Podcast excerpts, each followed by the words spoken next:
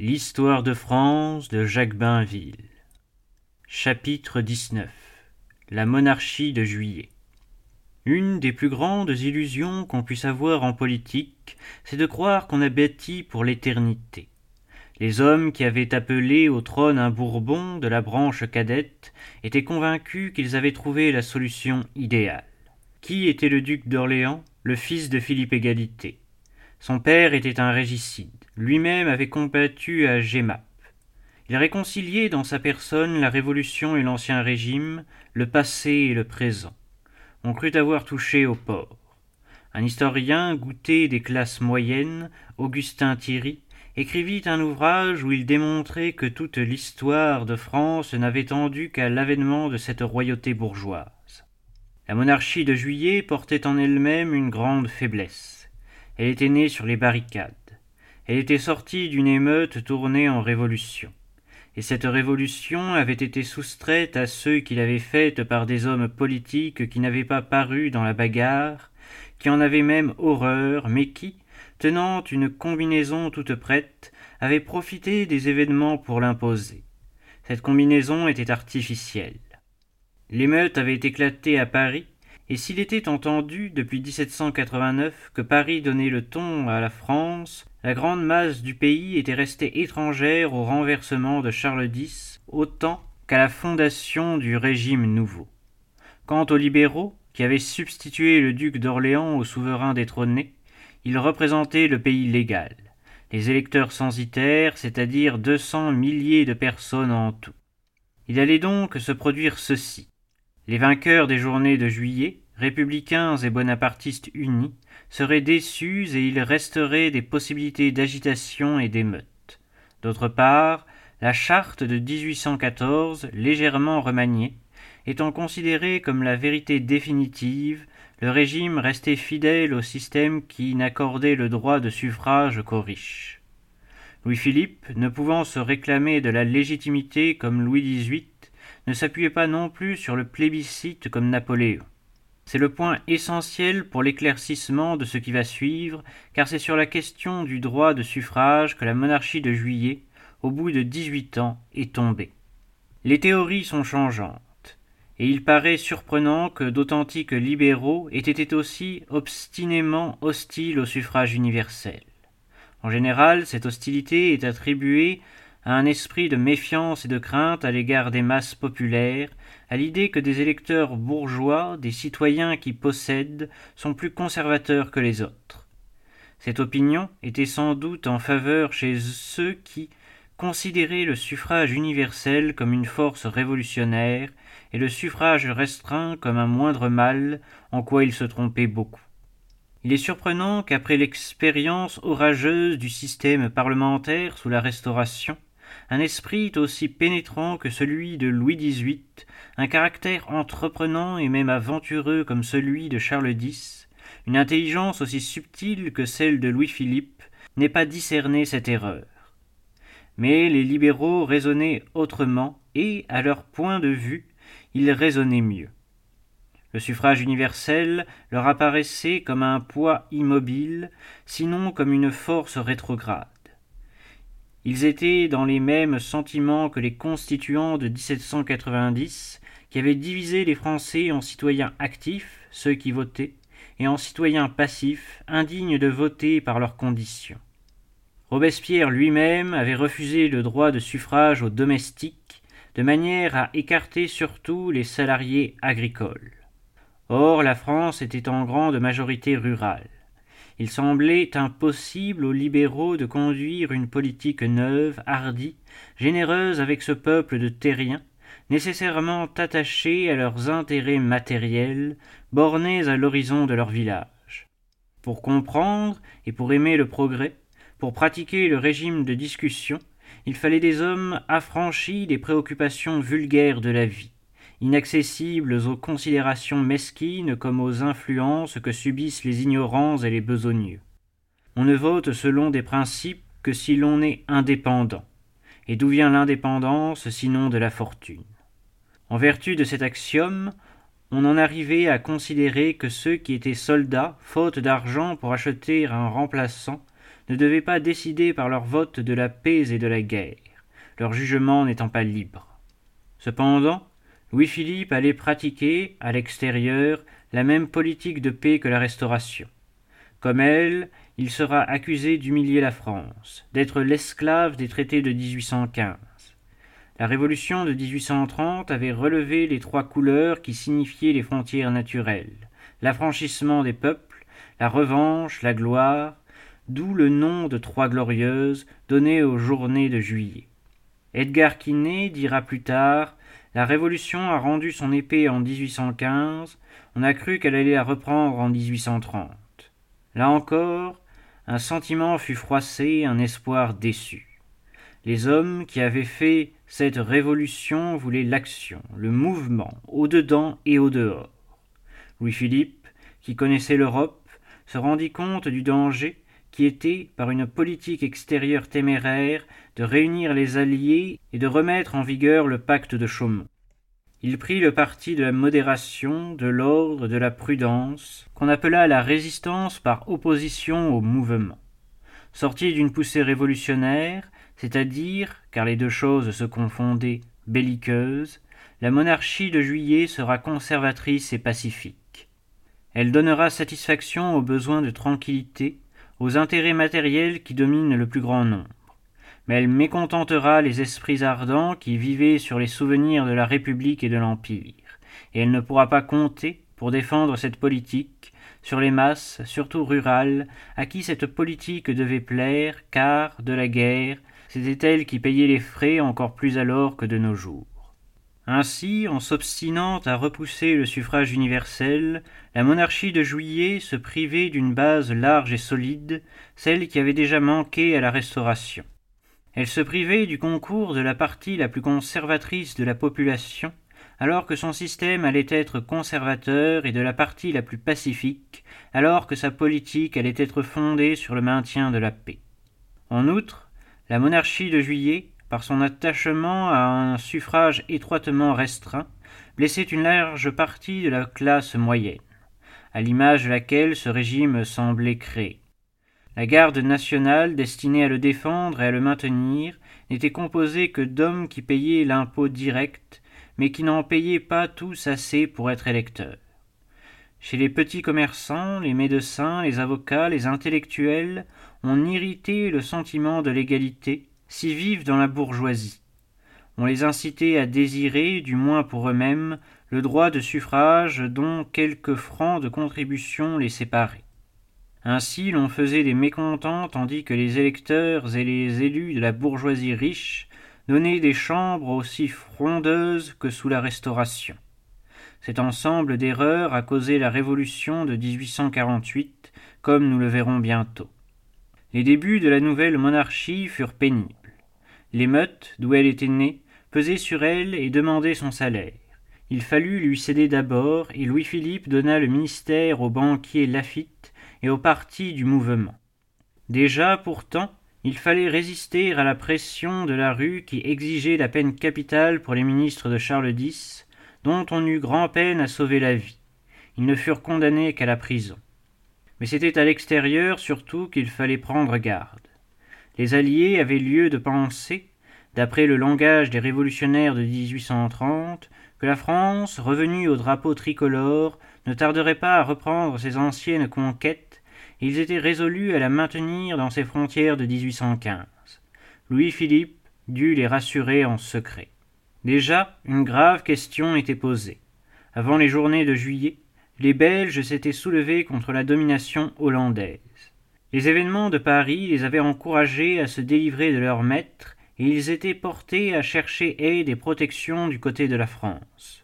Le moment n'était-il pas venu de terminer, dans les meilleures conditions, une des plus grandes affaires de notre histoire, celle qui n'avait jamais pu être résolue, celle des Flandres?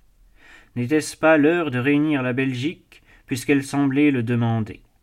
Mais pas plus alors qu'en 1792, ou à n'importe quelle autre date, l'Angleterre n'eût permis cette annexion, et si la foule méconnaissait cette loi, comme la Révolution l'avait méconnue, Louis-Philippe ne l'ignorait pas. Il avait tout de suite envoyé comme ambassadeur à Londres l'homme que Louis XVIII avait choisi pour le congrès de Vienne, Talleyrand, devait encore trouver la solution, concilier la paix avec la sécurité et la dignité de la France. Tâche rendue difficile par le parti ardent qui agitait Paris. On a comparé avec raison la diplomatie de Louis-Philippe et de Talleyrand à celle de Fleury qui, un siècle plus tôt, malgré les cabales, l'indignation, les mépris, avait sauvegardé la paix. Louis-Philippe et Talleyrand ont réglé l'antique problème belge, cette pierre d'achoppement de l'Europe, de la manière la plus satisfaisante pour tous. Malgré la Belgique elle-même, oubliant alors, par haine et crainte de la Hollande, qu'elle n'avait jamais tenu à devenir province française, ils lui donnèrent d'être une nation.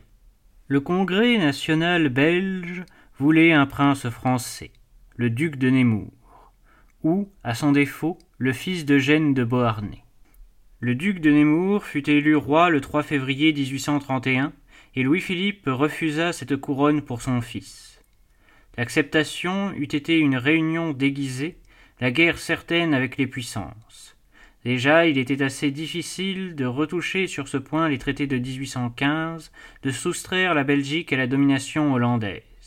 Si une insurrection des Polonais n'eût éclaté à ce moment-là, paralysant la Russie et avec elle la Prusse, il n'est même pas sûr que les Belges eussent été affranchis. La Pologne fut écrasée, mais sa diversion avait sauvé la Belgique comme elle avait, sous la Révolution, sauvé la France. La Belgique indépendante était fondée. Elle l'était parce que la monarchie de juillet, à la conférence de Londres, avait joué le même rôle, suivi la même politique que la Restauration au congrès de Vienne. Les puissances avaient voulu que la Belgique libre fût neutre, et sa neutralité garantie par l'Europe pour interdire à jamais aux Français de l'annexer. Cette neutralité était dirigée contre la France. Elle devait, dans l'esprit du traité d'Utrecht, servir de barrière à son ambition. Louis-Philippe l'accepta, la signa, la respecta. Et quatre-vingts ans plus tard, c'est la Prusse, signataire et garante aussi, qui l'a violée. Alors la précaution prise contre la France s'est retournée contre l'Allemagne, elle a déterminé l'Angleterre hésitante à intervenir et, en fin de compte, nous a profité. Il a fallu près d'un siècle pour que le service rendu par Louis-Philippe fût compris et apprécié. En 1831, sa renonciation à la Belgique passa pour une trahison, un lâche abandon des traditions révolutionnaires et napoléoniennes. En acceptant Léopold Ier, un Cobourg, candidat de l'Angleterre, pour roi des Belges, le roi des Français se réservait pourtant de lui donner sa fille, la princesse Louise, en mariage. En 1832, il sauvait encore la Belgique menacée par un retour offensif des Hollandais, et une armée française délivrait Anvers, toutes sortes de liens d'amitié se nouaient avec la jeune nation.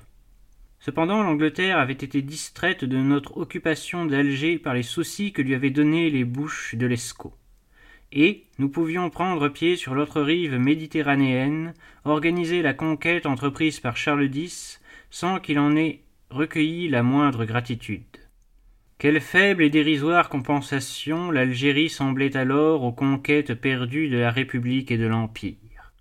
Louis-Philippe avait accepté le trône, ses adversaires de droite et de gauche disaient qu'il l'avait usurpé, pour épargner à la France l'anarchie et la guerre, préserver la dignité de la nation et son avenir. Il continuait la restauration avec le drapeau tricolore.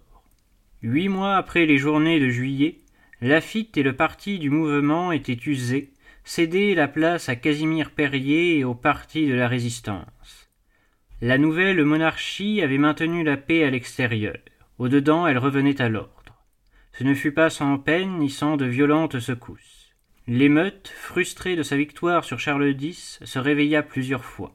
La rupture avec les formes et les signes de l'ancienne monarchie, attestée par le nom de Louis-Philippe Ier, qu'avait pris le souverain au lieu de celui de Philippe VII que les doctrinaires lui conseillaient, bien d'autres détails destinés à donner l'impression que cette monarchie des Bourbons de la branche cadette ne ressemblait pas à celle des Bourbons de la branche aînée. De multiples concessions à l'opinion libérale et anticléricale n'avaient pas suffi. Au pillage d'églises, au sac de l'archevêché, avaient succédé des insurrections véritables. Le feu de 1830 n'était pas éteint. L'enterrement du général Lamarque fut pour les républicains et les bonapartistes, toujours réunis, l'occasion d'une prise d'armes. Presque en même temps, la duchesse de Berry avait essayé de soulever la Vendée. Les légitimistes étaient aussi irréconciliables que les révolutionnaires. À Lyon, une première insurrection de caractère socialiste avait été réprimée. Une autre, beaucoup plus grave, éclata en 1834, fut écrasée à son tour, non sans un vif retentissement à Paris, où la Société des droits de l'homme souleva ses adhérents. On vit alors ce qui devait se reproduire aux journées de juin et sous la Commune, la colère de la bourgeoisie menacée, la fureur de la garde nationale qui, jointe à l'armée régulière, ne fit aucun quartier. Les insurgés furent abattus comme des malfaiteurs. Le massacre de la rue Transnonain, dont le souvenir est resté longtemps, annonçait des guerres sociales où la classe moyenne se défendrait avec énergie. Cette réaction, violente et spontanée, ne fut pas sans influence sur la monarchie de juillet. Le régime aussi se défendit, s'éloigna de plus en plus de ses origines révolutionnaires, de même que les bourgeois français, malgré leur opinion libérale, avaient montré leur aversion pour le désordre. La monarchie de juillet se mit alors à poursuivre les républicains, à punir leurs complots, comme sous Louis XVIII. En 1835, l'attentat manqué de Fieschi contre le roi justifia de nouvelles mesures de répression. Comme après l'assassinat du duc de Berry, la liberté de la presse fut limitée. Cependant, cette bourgeoisie résolue à se défendre était elle-même indisciplinée. Les chambres qu'elle élisait, qui ne représentaient que les riches, n'étaient pas plus raisonnables que celles de la Restauration. La bataille des ambitions et des partis, la fronde contre le pouvoir y furent ce qu'elles avaient été. Parlant plus tard de 1848, Sainte-Beuve écrivait Il resterait toujours à examiner si la catastrophe n'a pas été provoquée par ces luttes obstinées et retentissantes à l'intérieur d'une chambre dont les portes s'ébranlaient sans vouloir s'ouvrir ni même s'entr'ouvrir. Le produit du suffrage censitaire, d'un suffrage restreint qui ne voulait rien céder de son privilège d'argent, c'était surtout des rivalités de personnes, d'âpres conflits pour la conquête du ministère. En quelques années, les hommes se succédèrent, ambitieux de briller, Broglie après Guizot, Thiers après Broglie, tous ceux qui avaient contribué à la chute de l'autre monarchie, parce qu'ils n'y trouvaient pas leur place assez belle, qui avaient donné pour devise et mis comme condition à la monarchie nouvelle le roi règne et ne gouverne pas. Après six ans de cette instabilité dangereuse, Louis-Philippe a entrepris de corriger les effets du régime parlementaire et de gouverner lui-même par des hommes de confiance. La dernière expérience d'un cabinet désigné par la majorité fut celle de Thiers en 1836. Converti à l'idée de la conservation non seulement en France mais en Europe, Thiers tenta avec l'Autriche un rapprochement qui devait être couronné par le mariage du duc d'Orléans avec une archiduchesse. Le refus de la cour de Vienne fut pour Thiers comme un échec personnel qui le rejeta vers le libéralisme. Changeant de fond en comble sa politique, il était prêt à entrer en conflit avec Metternich pour intervenir en faveur des libéraux espagnols lorsque, toujours soucieux de maintenir la paix, Louis-Philippe l'arrêta. Thiers à son tour tombé. Alors le roi appela au ministère un homme à lui, Mollet, qui recevait ses directions. Ce qu'on appela tout de suite le gouvernement personnel commençait et l'opposition systématique, celle qu'avaient connue les Bourbons de la branche aînée, commença aussi. Six ans après les barricades, on en était là.